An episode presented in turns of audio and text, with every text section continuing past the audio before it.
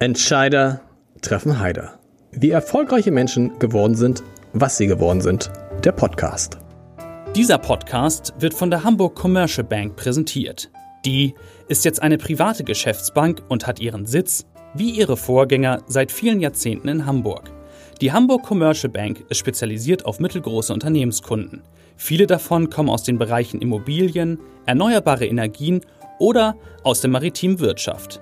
Wenn es um komplexe Themen rund um klassische Bankdienstleistungen, um Projektfinanzierung oder Kapitalmarktprodukte geht, ist die Hamburg Commercial Bank eine sehr gute Adresse. Und jetzt viel Spaß bei Entscheider treffen Heider. Schön, dass Sie alle da sind. Herzlich willkommen. Mein Name ist Lars Heider. Das ist Professor Dr. Dieter Lenzen, der erste Gast einer Live-Aufzeichnung von Entscheider treffen Heider. Ich freue mich sehr, dass wir das hier im äh, Elysée machen dürfen. Recht herzlichen Dank. Vielleicht ein kleiner Zwischenapplaus an den ersten.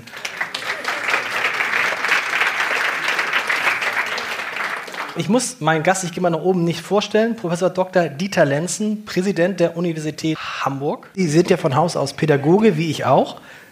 Ganz am Ende sprechen wir noch über Erziehung, keine Sorge. Wie sehr hilft es, Pädagoge zu sein, wenn man mit so einem Pulk von Professoren zu tun hat? Überhaupt nicht. Ähm, weil äh, das ist ja eine falsche Vorstellung davon, dass äh, Pädagogen sozusagen über Regeln verfügen, äh, die sie dazu ähm, befähigen, Menschen zu manipulieren. Ähm, also das kann man entweder oder man kann es nicht, dazu muss man nicht Pädagoge sein. Wir machen ja seit etwas über einem Jahr, fast eineinhalb Jahren im Hamburger Abendblatt eine Reihe, die heißt die 100 großen Fragen des Lebens. Da treffen kommen immer jede Woche zum Abendblatt zwei Professoren und wir sprechen über die großen Fragen des Lebens. Äh, zum Beispiel nächsten, nächste Woche, was macht uns eigentlich süchtig? Nun haben wir uns neulich mal in der Redaktion diese Bilder angeguckt. Und dann sagte ein junger Kollege, sag mal, trägt eigentlich gar kein Professor mehr einen Anzug und eine Krawatte? Weil uns auffiel, dass die, sie ja, aber ähm, das ist mir gar nicht so klar geworden. Hat sich da was verändert an den Universitäten, auch die Professoren?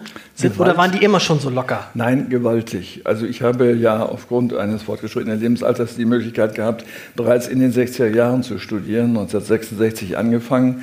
Da war es so, dass auch die meisten männlichen Studierenden einen Schlips getragen haben und wir haben uns untereinander gesiezt. Ich erinnere mich noch gut, dass einer meiner Kommilitonen irgendwann in einem Abend, wo wir lange getrunken hatten, sagte, können wir jetzt vielleicht vorsichtig dazu übergehen, uns zu duzen, aber nur, wenn Sie das möchten. Also so. Und dann begannen die 70er Jahre mit einem Schub, der zunächst mal bedingt war dadurch, dass man gesagt hat, wir sind alle Arbeiter, was natürlich nicht stimmte, aber ein wie soll man sagen, gewünschtes Proletarisieren der Universität, was zu diesem Duzen geführt hat. Und das hat sie eigentlich nicht wieder verlassen. Das äh, ist ein Arbeitsplatz, an dem duzt man sich, äh, was ich übrigens mit fast niemandem tue. Auch mit niemandem, auch mit den Professoren nicht? Nein. Nein. Eine Professorin erzählte, dass sie auch der Ton in E-Mails verändert hätte. Sie sagte, sie hätte neulich eine E-Mail bekommen, da stand sinngemäß drin, nicht nur sinngemäß, sondern wirklich, Hallihallöchen, Professor, ich bräuchte mal schnell das und das. Vielen Dank. Ist also, das, äh, kriegen Sie solche Mails auch von Studenten? Nein, nein, nein, aber ich bekomme ja keine Mails direkt, die werden ja alle abgefangen vorher, das weiß ich nicht, was die schreiben. Aber, äh, Wie meine Mails kriegen Sie gar nicht direkt? Nein. Nein. Die werden abgefangen? Ja, es sind einfach zu viele. Es sind, so. mehr, es sind mehrere tausend äh, in einer Woche. Die können Sie nicht ja. alle selber lesen, weil es gibt ganz viele Anliegen. Die meisten sind jetzt nicht so, dass man selber intervenieren muss. Es sind auch Newsletters, alles mögliche. Das muss ja gefiltert werden. Aber welche, welche dringen? Was ist der Aber, Trick, zu Ihnen durchzudringen? Bitte? Was, was ist der Trick, zu Ihnen durchzudringen? Am besten treffen Sie mich auf der Straße. ähm, äh, und dann gehen wir einen trinken. Ja. ja. Nee, aber äh, das, ähm, diese Art der Kommunikation hat sich sehr verbreitet. Das ist aber eigentlich nur ein Teil des Problems. Das Hauptproblem, äh, wovon die Kollegen berichten, ist natürlich dieses, dass die Erwartung besteht, man antwortet auch. So, aber das ist ja das Problem unserer gesamten E-Mail-Kultur, dass man mal eben schnell was schreiben kann und dann wartet man, wieso antwortet der denn jetzt hier nicht? So, dann müsste, hat es doch gelesen, sieht man ja. ja. Äh, aber vielleicht habe ich gar keine Lust zu antworten oder ich finde die Frage bescheuert. Warum soll ich denn antworten? Also mit anderen Worten, äh, wir sind dadurch in ein Tempo von Kommunikation hineingeraten, was es uns unmöglich macht, überhaupt noch richtig darüber nachzudenken, was wir eigentlich schreiben. Was machen wir also? Wir schreiben nur Banalitäten oder wann kommst du oder geht es dir gut? Ja, dir auch. ähm, und sowas. Äh, aber wir kommen nicht mehr äh, in diesem verlangsamten, erforderlichen Tempo in Tiefen, die eigentlich nötig wären. Da muss man schon ein Buch schreiben. Ne? Ich muss immer noch darüber nachdenken, wie ich jetzt zu Ihnen durchdringe. Per Mail. Aber mir fällt was dazu ein, glaube ich. Das glaube ich nicht. Sie haben selbst eine Veranstaltungsreihe mit dem Namen Wahnsinn trifft Methode. Stimmt, ja. das stimmt, ne? Also da auch sehr, sehr lustig. Und ich fand das ja ganz gut. Das passt irgendwie zur Entwicklung der Uni Hamburg. Die Methode. auch der Wahnsinn. Nein. Ich sage Ihnen auch warum. Ich spiele auf das Jahr, ich muss umblättern, ich spiele auf das Jahr 2000, ähm, 2000 an, als Sie von der FU Berlin nach Hamburg gekommen sind. Das war in dem Jahr, muss man sagen, als wenn man vom FC Bayern München zum, ja, zum HSV wechselt. Also zum heutigen HSV, nicht zum HSV von 2000. Warum haben Sie das gemacht? Also äh, das war schon eine Herausforderung, die spannend war. Ähm, und äh, die äh, Universität in dieser Stadt hatte in gewisser Weise eine Ähnlichkeit, auch eine ähnliche Geschichte in den zurückliegenden 20, 30 Jahren wie die Freie Universität. Sehr schlecht angesehen in vielen Kreisen, auch in universitären Kreisen, aus meiner Sicht zu Unrecht. Das galt aber auch für die Freie Universität. Und das, was damals möglich war, nämlich in Berlin an diesem Exzellenzwettbewerb teilzunehmen, äh, hat sich ja wie ein Katalysator ausgewirkt. Das heißt, man konnte probieren, ob, ob es reicht, zu dieser äh, Gruppe zu gehören der Exzellenzuniversitäten. Das waren damals neun. Ähm, und in Berlin war die besondere Situation, dass wir ja in einer Dauerauseinandersetzung mit der Humboldt-Universität waren. Denn als die Wende gekommen war, äh, hieß es, die Freie Universität hat ihre Pflicht getan. Es gab auch einen damaligen noch kommunistischen Rektor der Universität in Ostberlin, gesagt, wir bedanken uns für die Sicherung der Freiheit. Wir können jetzt äh, davon ausgehen, dass sie jetzt geschlossen werden. So, und dann fingen die auch gleich an. Da war eine rot-rote Regierung. Die Kommunisten in der Regierung haben dann gleich erstmal ein Klinikum geschlossen, was der äh, Freien Universität gehörte. Und das hat dann eine derartige Aufbruchstimmung erzeugt. Ich gesagt, denen zeigen wir es. Äh, wir sind die Besseren und tatsächlich war es dann auch so, dass dann die Freie Universität diesen Titel bekam und die Humboldt-Universität nicht. Hm, und ähnlich ist es hier. Hier gibt es zwar keinen Wettbewerber in diesem Ausmaß, aber ich fand damals schon, äh, dass die Universität zu Unrecht diffamiert wurde, in allen möglichen Kreisen bis hin zu Politikerkreisen. Und ein bisschen haben wir es ja rausgezogen. Würden Sie sagen, zu Unrecht diffamiert, war es nicht so im Jahr 2000, ich habe ja da selber studiert. Aber war es nicht einfach so, die Uni war halt einfach da und das war's in Hamburg? Auch in de, im Ansehen von allen. Das war, ja klar, die Uni ist da, aber niemand war besonders stolz auf diese ja, Uni. Wenn Sie von außen kommen, können Sie ja nur die äh, Dinge beobachten, die die Menschen produzieren. So, das sind Bücher, das sind Vorträge und so weiter. Das heißt, äh, sie wissen, sind diese Wissenschaftler gut oder nicht. Und mein Eindruck war, dass es sehr exzellente Wissenschaftler gab, mir nicht. Und die sich, so, die sich über den Alltagsbetrieb hm? könnte ich ja nichts sagen, den kannte ich ja genau. nicht. Genau. Und als sie dann hier, als sie dann hierher kamen, dann haben sie gedacht, meine Güte, was führt diese Universität für ein Schattendasein? Ja, in vielen Feldern. Ähm, das ist also jetzt nicht, nicht, nicht, nicht wissenschaftlich, sondern ich meine so, es hat sich 2000, glaube ich, von der Politik, das war Thema 8 Wissenschaft, oder? Wenn überhaupt. Ja, wahrscheinlich höchstens, ja. ja. Ähm, ich meine, das ist ein teurer Betrieb und äh, wenn man sie missversteht als eine Berufsschule, äh, aus der dann Absolventen hervorgehen, und zwar möglichst viele für möglichst wenig Geld, dann ist es kein Wunder, wenn man das dann äh, tatsächlich so rubriziert. Aber äh, faktisch äh, war das, wenn Sie so wollen, eine schlummernde Schöne. Ähm, man muss, Sie wissen ja, was man mit Schönen macht, wenn sie schlummern. Ja. Wachküssen, ungefähr 19. At least, wenigstens. Ja, ja, aber ganz schön lange. Das war ein ganz schön langer Kuss. Ja, macht ja Spaß. aber es sah ja, wenn man guckt, jahrelang so aus, als ob sie das nicht ändern würde. Hamburg konzentrierte sich auf den Hafen, dann kam ähm, kurzfristig der Bau der Elbphilharmonie, der auch ein bisschen Aufmerksamkeit ähm, gebunden hat. Hatten Sie zwischendurch mal den Eindruck, ich kriege die nicht wach geküsst, diese Universität? Sie mussten dann ja auch, da gab es ja viel Streit mit Olaf Scholz, der eben nicht so viel Geld für die Uni ausgeben wollte, wie Sie sich das gern gewünscht hätten. Also, ähm, wenn Sie fragen, ob ich irgendwann Zweifel daran gehabt habe, das eigentlich nicht, weil ich nämlich nicht darüber nachgedacht habe, schafft man das oder nicht, sondern man muss es einfach machen. So, es ist eine Aufgabe, dafür gibt es eine Pflicht, man hat sie übernommen und man hat sie zu vollziehen, so gut wie man es äh, hinkriegen kann. Äh, so, Und äh, jetzt gab es dann glücklicherweise wieder den Katalysator Exzellenzwettbewerb, denn das ist eine Objektivierung von Qualität. Da sagen die auch, oh, wenn die Internationalen das alle sagen, ist es vielleicht doch anders. Und genau so ist es ja dann auch gekommen. Und ich glaube, solche Katalysatoren, solche Außenbewertungen braucht eine Institution, die aus welchen Gründen auch immer schlecht angesehen ist. Es gibt ja häufig die Behauptung, in Berlin, äh, in, Entschuldigung, in Hamburg hätte es nur Pfeffersäcke gegeben, die wollten alle keine Bildung und so. Und wenn man dann schaut, in 1919. Da gab es natürlich solche Reden im damaligen Parlament. Aber es gab eben auch die anderen, die sich dann ja auch durchgesetzt haben und gesagt haben, dann, wir machen das jetzt. Übrigens aus einem ganz anderen Motiv, als man heute meint. Äh, man wollte nämlich eine äh, Gleichheit über Bildung herstellen. Das war eigentlich der ursprüngliche Grund, dann eine Universität zu gründen, gleichzeitig mit der Volkshochschule, die ja eine ähnliche, einen ähnlichen Hintergrund hat. Also im Grunde Arbeiterbildung äh, zu ermöglichen. Das ist heute gar nicht mehr das Thema. Aber wenn Sie bedenken, in den 20er und Anfang der 30er Jahre hat die Universität fünf Nobelpreise äh, eingefahren, wenn man das so will. Das äh, gilt für kaum eine andere Universität. So, das heißt, sie ist gleich enorm durchgestartet. Ähm, dann 33 allerdings äh, hat sie sich sehr handgemein gemacht mit den Nazis, das muss man sagen. Das gilt in dem Ausmaß nicht für jede andere deutsche Universität. Ja, und nach dem Krieg äh, war es dann schwer, aus diesem Tal wieder herauszukommen und langsam ähm, zu zeigen, dass äh, man eine auch demokratische Universität sein kann. Ja. Und dann war es bis sie kam, eine Massenuniversität. Hamburg war bekannt ja, dafür, dass hier Massen an Studenten. Ja, eine Massenuniversität ist es immer noch. immer noch. Wir haben ja 43.000 Studierende. Das ist natürlich groß, drittgrößte Universität. Äh, aber das heißt nicht, dass äh, das Niveau deswegen schlecht sein muss, sondern man muss sehen, dass die Universität sich stark differenziert, sodass man die Bereiche findet, in denen man selber gerne studiert, gerne sein möchte und so weiter.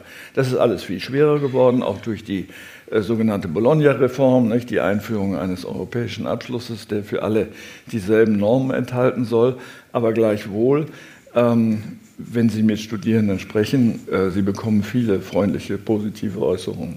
Über die Uni. Und das ist ja auch jetzt ganz anders. Spätestens seit 2018, 2018 hat Hamburg die Zusage für die Hamburger Universität die Zusage für 164 Millionen Euro für vier Exzellenzcluster bekommen. Sie müssen uns mal erklären, was das heißt und warum das wichtig ist. 164 Millionen Euro bekommen, versteht man, warum das wichtig ist.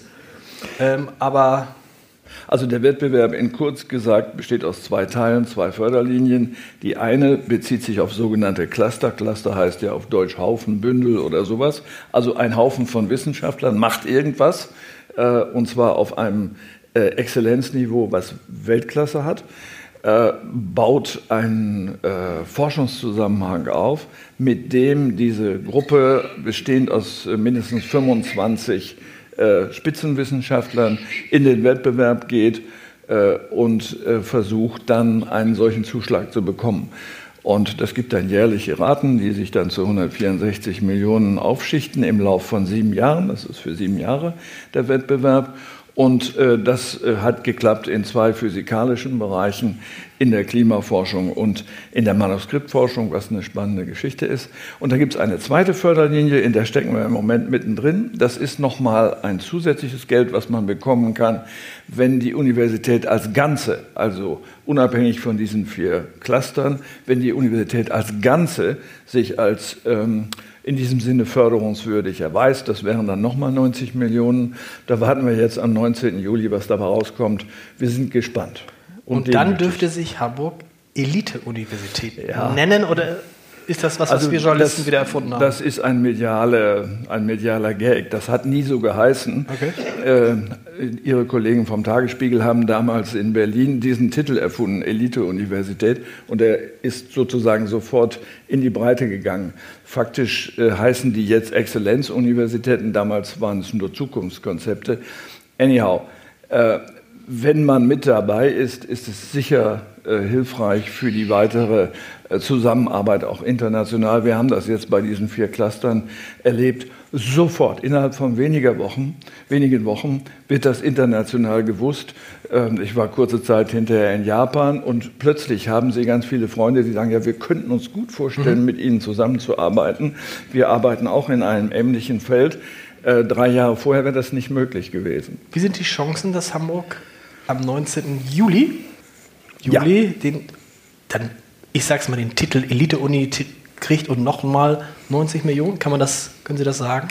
Nein, das kann man nicht sagen, weil äh, es insgesamt 19 Bewerber gibt. Mhm. Äh, es werden bis zu elf Plätzen vergeben. Ähm, die Vorrunden, die ja vor, vor fünf Jahren einmal gewonnen haben, sind natürlich noch mit im Spiel. Mhm. Das heißt, äh, sie haben eine Chance von äh, 1, 2 zu 19 da reinzukommen. So. Das muss man halt abwarten, das hängt von der Stärke der anderen ab, da man darüber nichts erfährt, denn die Anhörungen und die äh, Anträge sind ja vertraulich, äh, kann man keine Prognose machen. Das kann noch eine gute Nachricht werden. Sicher gute Nachricht ist, dass Hamburg einen eigenen Stadtteil für die Wissenschaft baut, baut die Science City in äh, Bahrenfeld. Und Sie haben davon gesprochen und da frage ich Sie, das war auch in der Ankündigung für den heutigen Abend, ob das wirklich Ihr Ernst war, das kann ein deutsches Oxford werden. Ja, natürlich kann es das. Es gibt ein schönes äh, Wort von Ludwig Marcuse, das heißt, wer nicht mehr will, als er kann, bleibt unter seinen Möglichkeiten. Mhm. Und äh, das finde ich ganz wichtig. Wir müssen immer mehr wollen, als wir können. Ob wir es dann nachher tatsächlich schaffen, ist eine ganz andere Frage. Äh, wenn, Sie, wenn, Sie, wenn, Sie, wenn Sie wir sagen, das wäre so eine Frage, wenn Sie wie sagen, gilt das für alle. Also insbesondere für Führungskräfte, die überziehen müssen, um dann mehr zu erreichen, als sie erreicht hätten, wenn sie nicht überzogen hätten? Ich würde nicht überziehen sagen, sondern das Wollen ist ja in mir. Da, da, muss ich ja gar nicht propagieren, sondern ich will mehr, als ich vermutlich kann. Und dann bleibe ich auch in meinen Möglichkeiten und komme äh, zu den Möglichkeiten. Und wenn ich das nicht mache, bleibe ich hinter den Möglichkeiten zurück. So, das ist erstmal eine individuelle Geschichte. Das heißt, mehr wollen, als man kann. Äh, für Politiker äh, ist das sicher hilfreich, wenn man das äh, mhm. zur Norm macht. Aber Was sollte bitte, Olaf Scholz sagen? Ja, dann aber bitte nicht propagieren. Okay. Werden, ich kann das auch, wir werden es ja. schaffen. Frau Merkel meinte ja nicht sich, sondern uns. Aber äh, auf, auf, jeden Fall mehr wollen, als man kann, äh, ist ähm, sinnvoll. Das ist gut. Dann gehen wir noch mal drei Beispiele, finde ich interessant. Drei Beispiele durch. Was sollte Olaf Scholz sagen, was er schaffen möchte? Ich möchte Kanzler werden, das ist ja fast zu wenig. Naja. Sollte es einfach mal sagen? Äh, ja, es geht, er soll es nicht sagen, sondern ähm, er muss etwas hegen. Okay. Und äh, Sie müssen etwas hegen. Wir hegen alle etwas. Das heißt. Was sollte ich hegen zum Beispiel? Ja, ich würde sagen, Chefredakteur Zeit ist irgendwann mal zu besetzen, die Position. Für Giovanni. Ja, irgendwann ist er, der ist ja älter als Sie, oder? Ich hoffe sehr, ja. Ja, sehen Sie. Mehr wollen, als man kann. Ja, Wir ja, müssen genau. noch ein bisschen Geduld haben. Ja. ja. Also, wollen Sie gleich drei Jobs haben? Nee, ich, ich, ich frage mich nur, wie man das, wie man das, also muss das dann aber ausstrahlen? Ja, Sie strahlen ja immer. Also das fällt Ihnen leicht. Äh, die Hälfte der Miete haben Sie schon. Ja. Äh, aber ich, ich glaube, da ist wirklich was dran. Bei Politikern ist es natürlich was anderes, weil die müssen immer etwas propagieren, sonst wäre sie ja nicht gewählt. Aber mir geht es jetzt eigentlich um das Selbst, also um die einzelne Person. Und ich glaube, so eine Vorstellung kann sehr hilfreich sein. Was Herr Scholz wollen könnte, äh, das weiß ich nicht. Aber ich nehme mit, man darf ruhig ein bisschen auch übertreiben. Oder muss man nur, das haben Sie ja mit Oxford, jeder weiß, was Sie damit meinen wenn Sie gesagt hätten, ich wünsche mir, dass wir eine, ein toller Standort werden für Universitäten oder dass Wissenschaftler gerne hier kommen, wenn Sie sagen, wir wollen das deutsche Oxford machen, das ist natürlich sehr, sehr griffig. Ja, ja, aber das, hatte, das hatte ja einen Sinn ja. Äh, und der wird dabei dann nicht mehr kolportiert. Oxford zeichnet sich dadurch aus, dass diese Stadt besteht aus einer Universität und es ist eine Mischbebauung aus Instituten und Wohnhäusern. Es geht zack, zack, zack, zack so. Das hat der deutsche Kaiser äh, mit der Gründung der Kaiser Wilhelm äh, Gesellschaft äh, 1910 äh, nachgemacht. Und der hat davon gesprochen, ich will das Oxford Deutschlands bauen und hat in Dahlem damals äh, genau das Gleiche gemacht. So. Ähm, diese Kaiser Wilhelm Gesellschaft gibt es nicht mehr, das ist die Max Planck Gesellschaft, also, aber die ist inzwischen überall. Ähm, aber dieses Prinzip war sehr intelligent, weil das Zusammensein von Leben und Arbeiten. Also das nicht zu trennen, das ist unglaublich erfolgversprechend. Die Japaner machen das und die können gar keine sprachliche Unterscheidung treffen zwischen Arbeiten und Nichtarbeiten. Äh, also mit anderen Worten, dieses Zusammenbringen, also eine Lebensgemeinschaft von Lehrenden und Lernenden beispielsweise, das ist das Oxford-Prinzip. Ob jedes so gebaute äh, jede so gebaute Institution dann auf dem Niveau von Oxford operiert, das ist eine ganz andere Ganz Frage. geschickt. Ja. Aber Ganz geschickt. Es soll nur so aussehen wie Nein, es soll nicht so aus sein, Ja, es genau. soll die Voraussetzung haben. Und das Zusammengehen von Arbeiten und Leben ist eine Voraussetzung. Gibt es im Japanischen dann kein, kein Wort für Feierabend? Es gibt das Wort, das ist ein Lehnwort, das kennen Sie, Leisure. Das wird auf Japanisch komisch ausgesprochen, hört sich merkwürdig an. aber Mhm. Sie es aussprechen? Wenn man so, äh, Leisure. So, ähm, und äh, das äh, ist das Einzige, was existiert. Aber Sie sehen daran, das ist ein Importwort, dass das ursprünglich gar nicht diese Entschei Unterscheidung gibt. Ja? Aber wann weiß der Japaner, dass er Freizeit hat? Ja, das ist eigentlich äh, Nicht gar das keine, das ist eigentlich keine Kategorie, sondern viele japanische äh, Arbeitende äh, pflegen eigentlich abends äh, miteinander noch essen zu gehen und da weiter zu arbeiten. Und dann gehen sie um 10 nach Hause, gehen ins Bett und oder nicht nach Hause, sondern in eine ähm, Wohnstätte weit entfernt von der Familie und ähm, äh, übernachten dort und am Morgen geht's weiter. Äh, Aber es wird nicht als Tragik empfunden. Wir würden das ja so, wir reden ja von Work-Life-Balance, was ich den größten Unfug finde. Die Balance muss darin bestehen, dass das als eins gesehen wird. Wenn ich gerne arbeite, wenn das Arbeiten mein Leben ist und umgekehrt mein Leben Arbeiten ist, was spricht dagegen, wenn es mir Freude macht? Gar nichts. Wenn man weiß nicht, wenn man die 37,5 Stunden erreicht hat. Ja, Kriegt dann Ärger mit dem Betriebsrat. Ja, das entsteht ja bei entfremdeter Arbeit. Wenn Sie sagen, das ist entsetzlich, was ich machen muss, äh, dann ist es ja klar, dass Sie einen Ausgleich brauchen. Aber diese Gesellschaft hat eine große Chance. Diese Art von Arbeit wird ja immer weniger. Das heißt, wir haben die Chance, immer intelligentere Arbeit zu machen, mit der wir uns mehr identifizieren können, äh, wo wir mehr kommunizieren können, wo wir mehr lernen können. Und ich glaube, da haben wir gute Aussichten. Das heißt dann aber auch, dass man gar nicht so um das Ziel haben sollte, auf seinen Ruhestand hinzuarbeiten, sondern dass man immer versucht, weiter zu arbeiten, heißt dann weiter zu leben. So ist es. Deshalb sind Sie auch mit, mit fast, man darf es dann ehrlich sagen, dieses Jahr werden Sie 72, immer noch Unipräsident und haben ja noch einen relativ langen Vertrag. Ne? Noch drei Jahre, ja. Werden Sie dann nochmal verlängern? Das geht nicht. Der Gesetzgeber hat gesagt, mit 75 ist 75 Schluss. Schluss? Ja, Skandal. ja. In den USA gibt es keinen Schluss, aber es gibt auch mehr demente Professoren. Sie können dann auch als Professor, Sie können auch nicht mehr lehren. Doch, das kann das ich. können Sie noch, okay. Ich gehöre noch zu der Sorte, mh, die ähm, früher nannte man das emeritiert wurden. So, das heißt, wer emeritiert wurde, hatte das Recht bis zum Lebensende weiter zu unterrichten äh, und bekam auch und bekommt auch das Gehalt, Gehalt weiter, was er vorher Aber man darf hat. nicht als Präsident. Nein, nein, arbeiten. das hat damit nichts zu tun. Ich Sie- bin ja, ich bin Verwaltungsangestellter. Sie waren ja mal mit 28 der jüngste Hochschulprofessor in Deutschland, richtig? Das sagt man so. Sagt ja. man so. Und heute sind Sie, sind Sie der älteste Unipräsident? Vermutlich. Was war schöner? Äh, letzteres ist schöner. Aus äh, Gründen des freien Rückens. Äh, wenn Sie mit 28 äh, von sich selbst wissen, was Sie alles nicht wissen, und dann in eine Gemeinschaft reingeworfen werden von Professoren, die 30 Jahre älter sind und die ganze Zeit so tun müssen, als ob sie das alles verstehen, was sie sagen, das ist kein leichter Job. Haben die anderen das gemerkt? Ähm, ich glaube jedenfalls nicht so, dass äh, meine, man meine Karriere blockiert hätte. Das ist nicht passiert.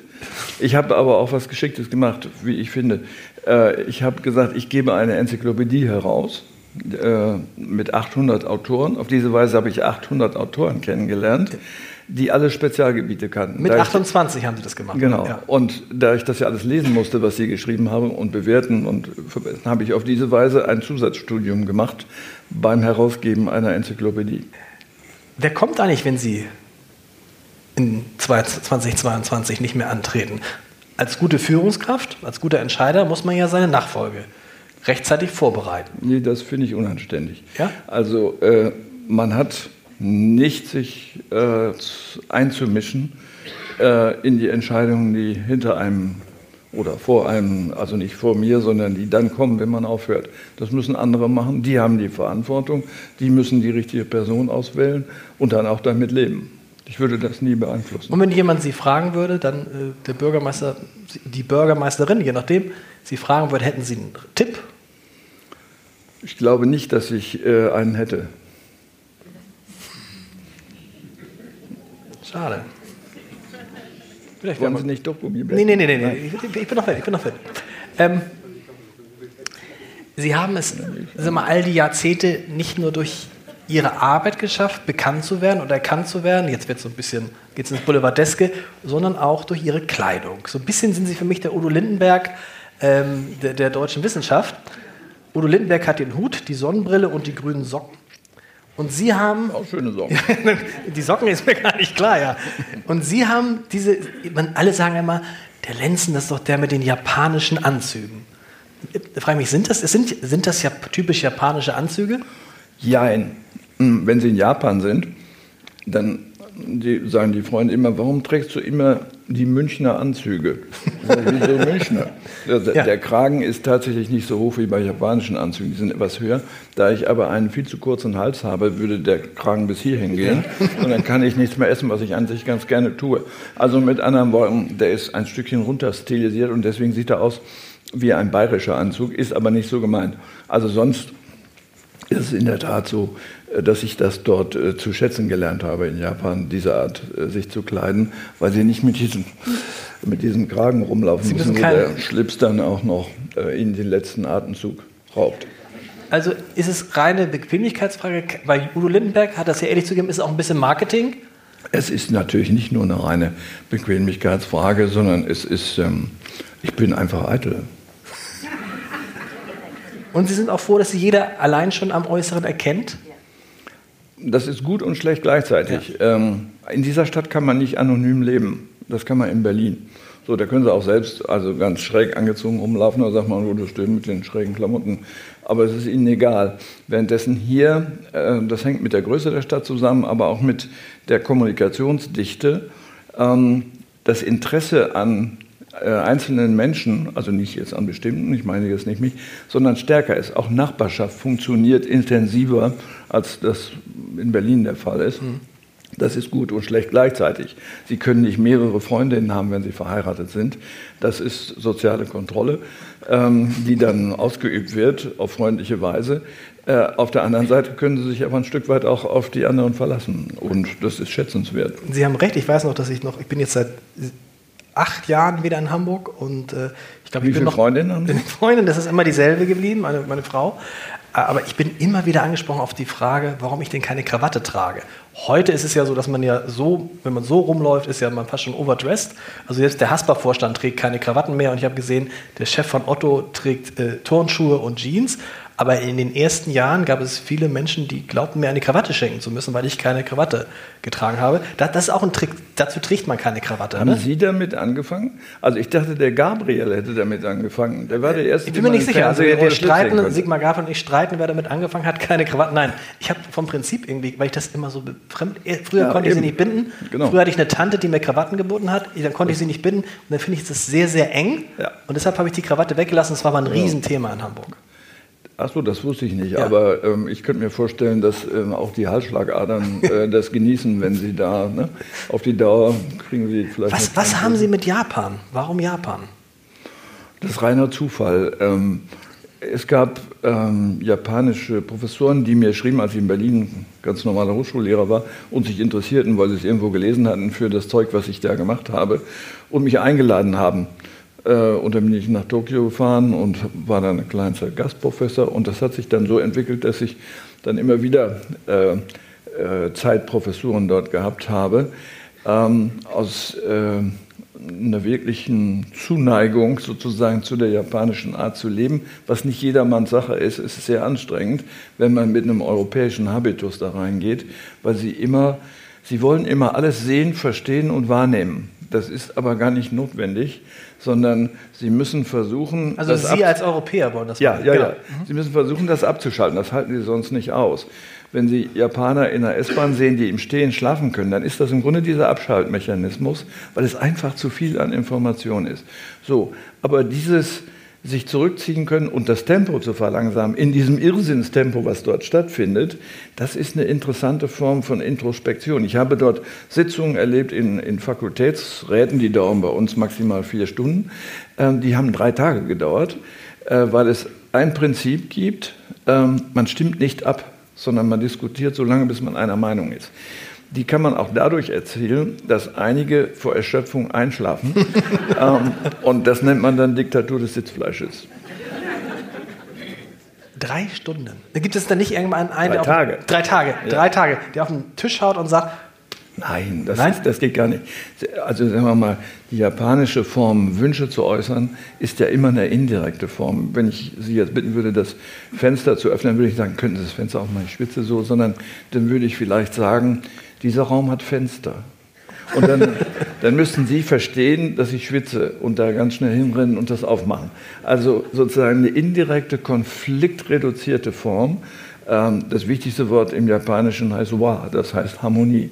Das heißt, wir versuchen miteinander auf harmonische Weise umzugehen. Das ist nicht eine gute Übersetzung, aber eine bessere gibt es nicht. Aber dreht man da als, als Europäer nicht durch?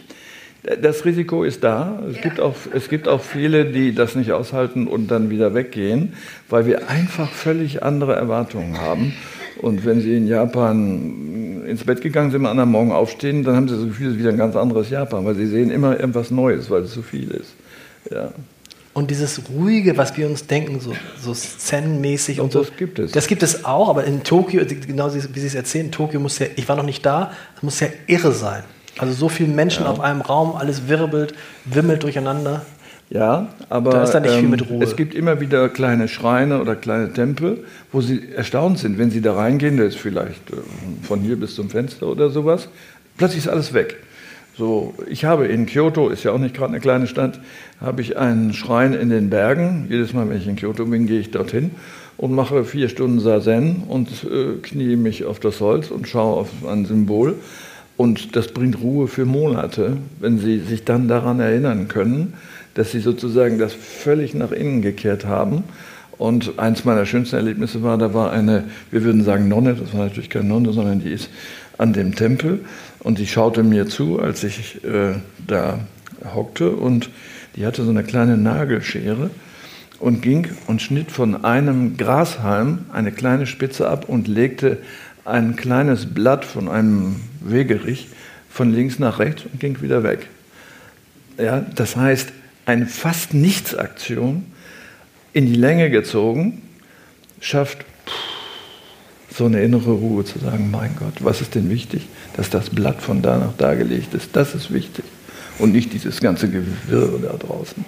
Was macht das, wenn, man, wenn einem das bewusst wird und man wieder dann zurückkommt nach Deutschland und dann eben glaube ich, einem, wird nicht ein Blatt von links nach rechts gelegt, sondern da geht es dann um ganz vermeintlich wichtige Dinge und man weiß, so wichtig sind die gar nicht.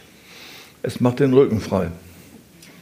Aber macht es nicht mal, dass man denkt, was mache ich hier eigentlich? Ja. Jetzt sitze ich hier mit dem Heider und rede und rede und eigentlich könnte ich vor meinem Schrein nee, sitzen. Das, das würde ich gar nicht. Ja, das könnte man machen, aber ja. äh, sie bekommen ein distanziertes Verhältnis dazu und in ihnen lacht es. nicht nur, ja, und das strahlt dann auch nach außen. Das ist ja das. Das weiß ich nicht. Äh, aber auf jeden Fall lacht es in einem und sagt, guck mal, der heute Heider, was der hier macht. Was macht der da? ja, der Lenzen bringt ein Kissen mit. Ähm, mit Leuten, die Sie kennen, mit denen ich natürlich vorher lange gesprochen über Sie und viele Informationen eingeholt. Und alle sagen, das Erstaunliche bei dem Lenzen ist, dass er nicht langsamer wird im Kopf. Also einige haben so gesagt, er ist heute schneller als vor zehn Jahren. Frag ihn doch mal, wie das geht. Ich weiß gar nicht, ob das stimmt. ähm, Sind Sie langsamer geworden, Herr Lensen? Hm, Mann, das ist eine Frage. ähm, also, Eben nicht. Ich habe das nie unter Tempo-Gesichtspunkten betrachtet, wenngleich viele immer gesagt haben, äh, also eine Frau hat zu mir mal gesagt, ähm, du machst alles schnell, nur zwei Dinge nicht. Essen und das andere darf man jetzt nicht sagen. Ja. Laufen. Nein. Also verraten Sie, ich, Sie wollen einfach Ihr Geheimnis nicht verraten. Oder ist es einfach das Geheimnis, um so frisch zu bleiben? Um als äh, Anfang 70, das ist, wir haben vorhin darüber gesprochen, wenn man sich Bilder anguckt aus den 50er Jahren von 40- oder 50-Jährigen, stellt man fest, die sehen damals aus wie heute 60-, 70-Jährige.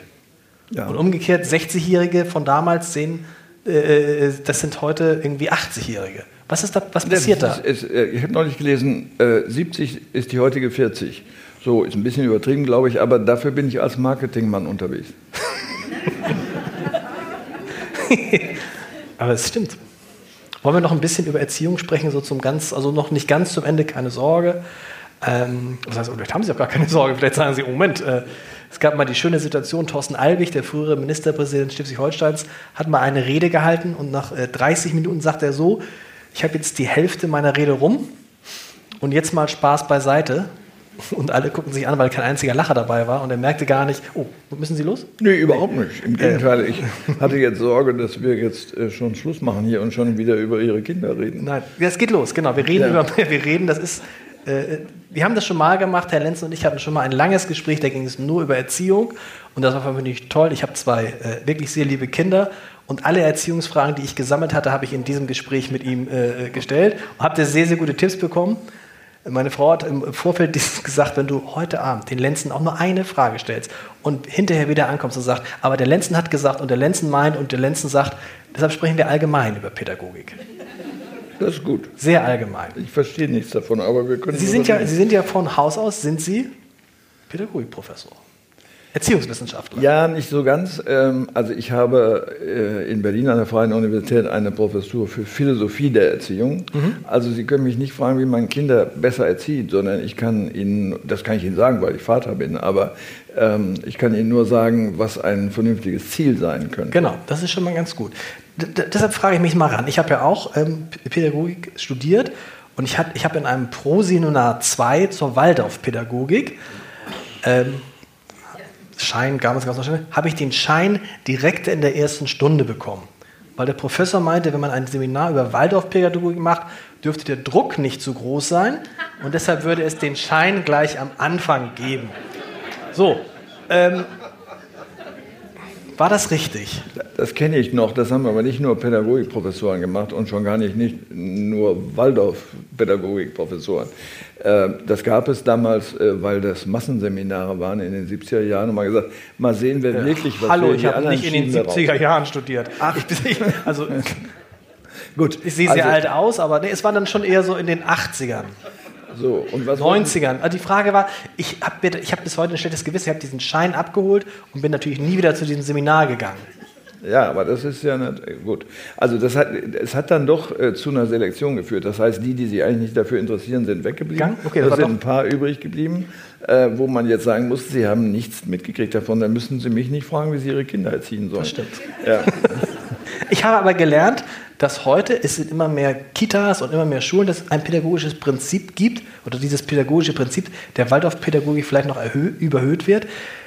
Es gibt Schulen, da entscheiden die Kinder, wann die Schule losgeht. Und dann stimmen die ab und sagen, ach, das ist doof, machen wir halb neun. Und es gibt Schulen, wo die Kinder nicht mehr so wie ich früher Deutsch und Mathe haben, sondern ein Auftakt und der Rest ist freie Lernzeit. Ist das, ich, und ich muss sagen, ich finde das eine gute Entwicklung. Ja, da würde ich sagen, das ist so ähnlich äh, wie das, was ähm, Lagerfeld über Menschen mit Jogginghosen gesagt hat. ähm, sie kennen das. Ja. Ähm, so, das ist hier auch so. Hier haben die Pädagogen ihr Leben aufgegeben, wenn sie sowas anfangen zu machen. Äh, es muss natürlich eine Verbindung sein äh, aus Freiheit und äh, Nötigung in Anführungsstrichen. Es gibt ein schönes Wort von Kant, das heißt, oder eine Frage von Kant, ähm, wie erziehe ich Freiheit, wie, wie, wie erziehe ich zur Freiheit bei dem Zwange, so heißt es dort. Das heißt, es geht nur beides. Es geht, so, Freiheit entsteht nicht dadurch, dass man laissez-faire macht, sondern dass man ein Bewusstsein für die Wertschätzung von Freiheit erzeugt. Und ähm, bei Platon können Sie ein schönes Beispiel lesen, wo Sokrates im Gefängnis ist ähm, und äh, seine Freunde besuchen ihn, seine Gefährten, und es werden ihnen die Fesseln abgemacht. Und aus diesem Anlass, das ist das berühmte Fesselgleichnis, äh, denkt er darüber nach, warum Freiheit nur empfunden werden kann, wenn es auch Unfreiheit gibt. So, die Empfindung der Unfreiheit, das waren seine Fesseln. Äh, Und ich glaube, in der Tat, es kommt auf diese Balance an, um Wertschätzung für Freiheit entwickeln zu können, was wahrscheinlich das Wichtige, Wichtigste ist. Umgekehrt heißt das auch, dieses klassische Deutsch, Mathe, Englisch, Politik ist auch Quatsch. Ähm, jein. Also, äh, wenn Sie eine Sprache lernen wollen, lernen Sie eine Sprache. Sie können das Fach nennen, dann ist es eben ein Fach. Oder man spricht die Sprache den ganzen Tag. Ja, wenn, ja gut, aber wie soll das gehen? Äh, dann müssen Sie ja in einer zweiten Umwelt leben, äh, also bilingual erzogen Genau. werden, das Mhm. machen, oder trilingual gibt es auch bei einigen. Dann ist aber auch Ende der Fahnenstange. Wenn Sie sieben Sta Sprachen lernen wollen, das können Sie nicht den ganzen Tag sprechen. Sie müssen dann natürlich schon mal Grundregeln erwerben. Also gerade jetzt Mandarin oder, oder Japanisch, allein die Zeichen äh, können Sie mit, mitmachen, kommen Sie da nicht weit, sondern das muss man einfach wissen, äh, wie sich das verhält. Ähm, nee, das glaube ich nicht, aber es ist richtig, äh, dass das Fachprinzip zu überziehen, äh, führt an dem vorbei, was wichtig ist, nämlich Probleme lösen lernen. Denn die Probleme sind ja nicht an Fächer gebunden, die sind einfach da. Und manchmal brauche ich eine Kompetenz ein bisschen aus dem Fach und aus dem und aus dem. Das heißt, wir müssen wie immer eine Mischung herstellen aus Basislernen, aus Fächern, aber auch aus Problemlösekompetenz entwickeln. Das war ein langes Wort. Wie wichtig ist es denn dabei noch, wo wir alle, wo habe ich denn hier, ein Handy in der Tasche haben und jedes Problem googeln können? Wie wichtig ist da noch irgendetwas zu wissen? Naja, das Erste, was man lernen muss, ist, dass vieles von dem, was da kommt, ja nicht stimmt. Äh, so, äh, man aber nicht gelernt hat äh, zu unterscheiden, was stimmt und was nicht stimmen kann. Allein Wikipedia äh, ist ja so ein Beispiel. Wer liest schon die ganze Veränderungsgeschichte eines Artikels durch, besonders bei Personenartikeln, wo dann immer wieder was geändert worden ist und man merkt dann, wahrscheinlich stimmt nichts von dem, was da steht, weil immer wieder Leute interveniert haben. Das wird als demokratisch bezeichnet, das kann man auch so machen, aber man kann das nicht einfach zitieren. Das Erste, was ein Student lernen muss, ist dieses, Wikipedia ist nicht zitierbar, das geht nicht, aber sie machen es ständig. Ähm, so, Auch als Quelle, Quelle Wikipedia? ja, ist nicht erlaubt, in Anführungsstrichen, jedenfalls bei seriösen Professoren nicht. Aber äh, das können Sie nicht als wissenschaftliche Quelle heranziehen. Das Wissen Sie, wer Ihren, Sie haben sicherlich einen Wikipedia-Eintrag. ob ich einen Haben habe? Sie einen? Ja, ja, natürlich. Wer macht den? Wissen Sie das? Keine Ahnung. Sehen Ähm, Sie, ich, das, ich, habe auch, ich war völlig überrascht, ich habe auch einen Wikipedia-Eintrag und eines Tages klingelte mein Telefon und da meldete sich ein Herr Müller, Müller, ich mache Ihren Wikipedia-Eintrag. Und ich sagte, aber Herr Müller, wir kennen uns ja gar nicht. Das ist egal. Hm. So, und der hat also tatsächlich das für mich in irgendeiner Form angelegt und pflegt den auch. Und als ich ihn darauf aufmerksam machte, dass da ein paar Fehler drin sind, äh, sagte er, das äh, entscheide ich und legte auf. Diesen Müller kenne ich auch. Der Ja. hat das bei mir auch gemacht. Der heißt aber nicht Müller, der hat sich gar nicht zu erkennen gegeben. Sondern es gab also ständig Veränderungen derselben Stelle in meinem Ein in dem Antrag, Eintrag über mich. So. Und dann hat eine Mitarbeiterin gesagt, ich verändere das jetzt mal zurück. Und am nächsten Tag war es wieder Genau. in diese Richtung. Und immerhin Ping, Pong, Ping, Pong, Ping, Pong. Es ging Monate. Und dann hat jemand angerufen bei ihr und gesagt, wie kommst du dazu, das immer wieder zu ändern? Und hat sie gesagt, ja, das stimmt ja nicht, was da steht. Dann hat er auch gesagt, das entscheide er, das sei ein demokratisches äh, Instrument. Schwierig mit Wissen, Wissen also, demokratisch. nee, Ja, ein bisschen ist ist, schwierig. gut, aber ähm, bitte nicht glauben. Aber wie, aber wie wichtig ist Wissen heute noch im Vergleich? Also ist es wichtig, noch Gedichte auswendig zu lernen? Ist es wichtig, noch Geschichtszahlen parat zu Ja, haben? nehmen Sie, äh, Gedicht ist doch ein gutes Beispiel. Ähm, Sie, haben, Sie sind in einer Situation, Sie haben eine bestimmte Empfindung, ähm, es sitzt ein Mensch neben ihr, den, eben Ihnen, den Sie schätzen, Sie oder ihn, ist ganz egal, so. Und jetzt sagen Sie, jetzt kommt er mit einem Gedicht. Ja, äh, jetzt komme ich mit einem Gedicht und sage, wenn Sie jetzt in Google suchen wollen nach einem passenden Gedicht, sodass sie erfreut ist oder er Ja. und das tut, was sie gerne möchten, da können sie lange suchen, das finden sie ja nicht, sondern wenn sie dann sich erinnern äh, an einen Faden, äh, den sie wieder aufnehmen können, dann können sie vielleicht gucken in dem äh, Google-Eintrag, ob sie sich noch richtig erinnern. Ähm, bedecke dein Himmelszeus mit Wolkendunst und über dem Knaben gleicht der Disteln köpft an Eichen dich und, und so weiter. Ja. So, also mit anderen Worten, äh, dann haben Sie einen Zugang aus einem Gefühl heraus, weil Sie es irgendwann mal empfunden haben. Das kriegen Sie ja nicht, wenn Sie da drin rumblättern oder rumsurfen. Trotzdem muss man nicht einfach nur wissen, wo man es findet. Das ist natürlich extrem wichtig. Äh, das ist ja leider so, wenn Sie jetzt ein bestimmtes Wort eingehen, dann kommt was. Aber Sie wissen nicht, dass äh, es Maschinen gibt, die bestimmte Einträge nach oben schieben, ähm, damit das kommt und nicht etwas anderes und dass Leute dafür bezahlen und so weiter und so weiter. Ich meine, wir haben ja selbst an den Universitäten inzwischen Elternabende.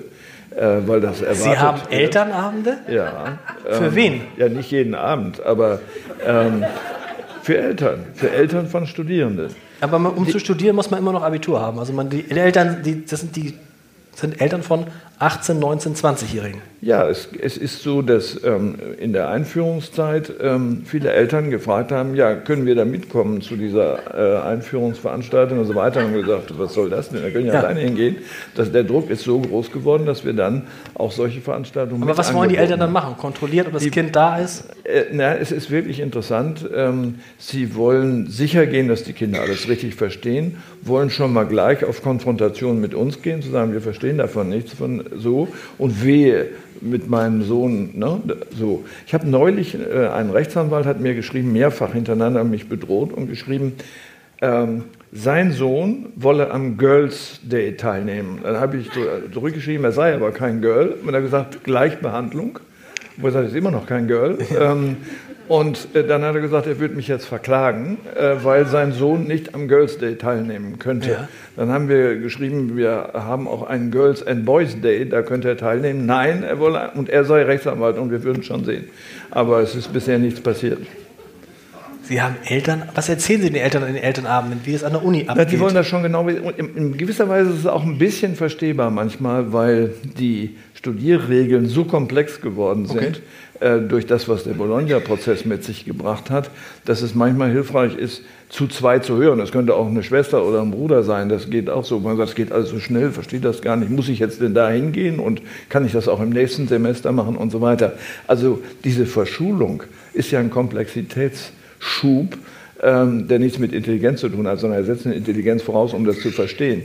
Und da kann es schon sinnvoll sein, wenn man nicht alleine dahin geht. Aber es schafft natürlich das Gefühl von Overprotection.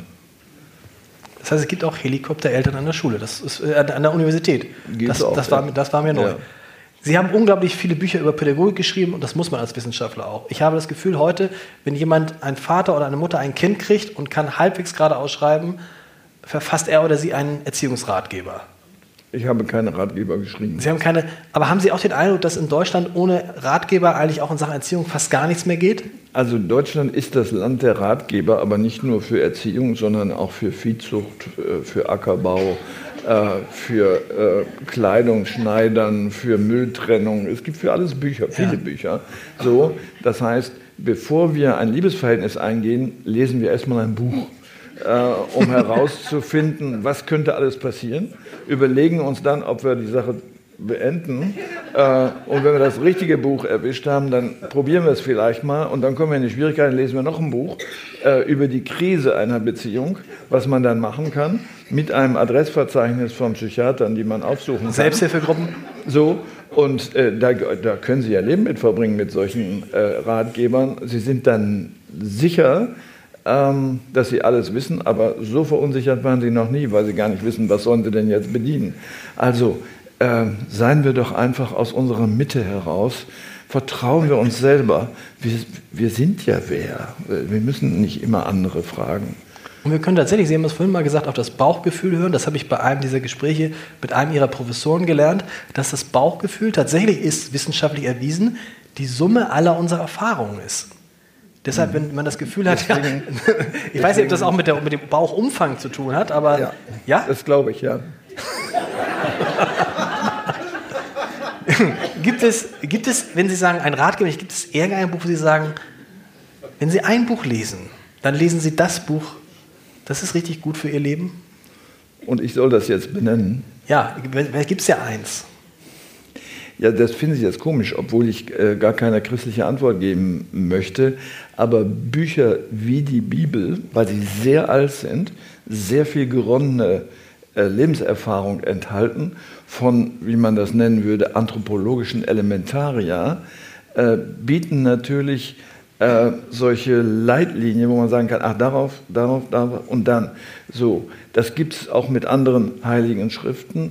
Im Zweifelsfall äh, würde ich eher empfehlen, ne, bei dieser berühmten Geschichte mit der Insel so etwas mitzunehmen, weil es Denkanlässe schafft äh, und vieles ja auch so formuliert ist, dass Sie sagen können, es kann das bedeuten, kann das. Das heißt, Bücher, die einen Interpretationsspielraum eröffnen, äh, wären immer die, wo man sagen kann, wenn ich nur eins mitnehmen kann, dann kann ich selber weiterdenken. So, Bibeln pflegen das zu haben. Vielen Dank und Ihnen noch einen schönen Abend. Dankeschön.